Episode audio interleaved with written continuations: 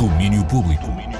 Olá, boa tarde. Eu sou a Mariana Oliveira. Este é o podcast com o resumo do dia do domínio público. Para começar, Tim Bernardes, o músico brasileiro, está em Portugal para uma série de concertos e esta vai ser provavelmente a última chamada para ver as canções de Mil Coisas Invisíveis. Foi um dos nossos álbuns do ano em 2022. Mas não vai ser só isso. Ele é um concerto ainda ba mais baseado no Mil Coisas Invisíveis, mas que eu sempre gosto de mudar o meu setlist, tocar alguma coisa do Recomeçar ou do Terno, composições minhas que nem sempre eu faço e, e dar um, essa atmosfera aqui mesmo que num lugar grande poder ter essa atmosfera de conversa na mesa do bar, assim, com o público, essa sensação da intimidade de um para um e tudo. Eu quis muito fazer mais uma vez esse show do Mil Coisas Invisíveis porque eu acredito que a próxima vez que eu voltar para Portugal depois dessa já vai ser um outro show Tim Bernardes toca amanhã no Convento de São Francisco, em Coimbra, a 27 de janeiro no Teatro Municipal de Vila Real, 28 Leiria e depois Coliseus, Lisboa e Porto.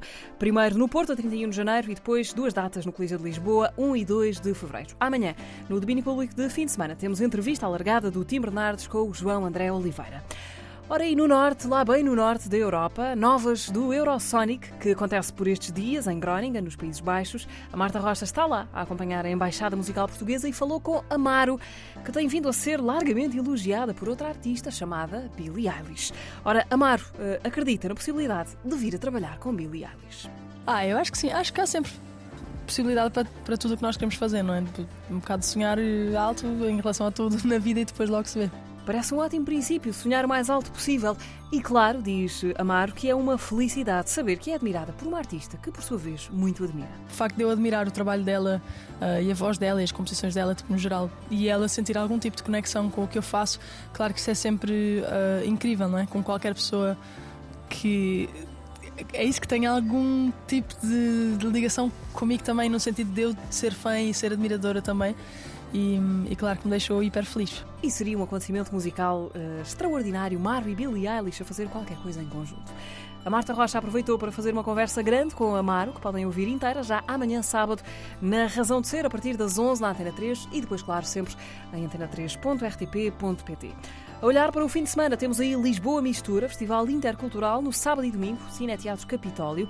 O saxofonista Carlos Martins é o diretor da Associação Sons da Lusofonia, que organiza o Lisboa Mistura, onde se apresentam músicos de vários países que fizeram de Lisboa a sua casa e que trazem as suas raízes e tradições musicais misturadas com modernidade. Toda a gente que vem a Lisboa Mistura está nesse, nessa, nesse ponto, nesse jogar entre a tradição e a inovação, ou entre um olhar conhecedor daquilo que foi o passado musical das suas raízes de cada um dos seus países ou das suas cidades, e ao mesmo tempo arrisca sempre alguma coisa de, de, de diferente.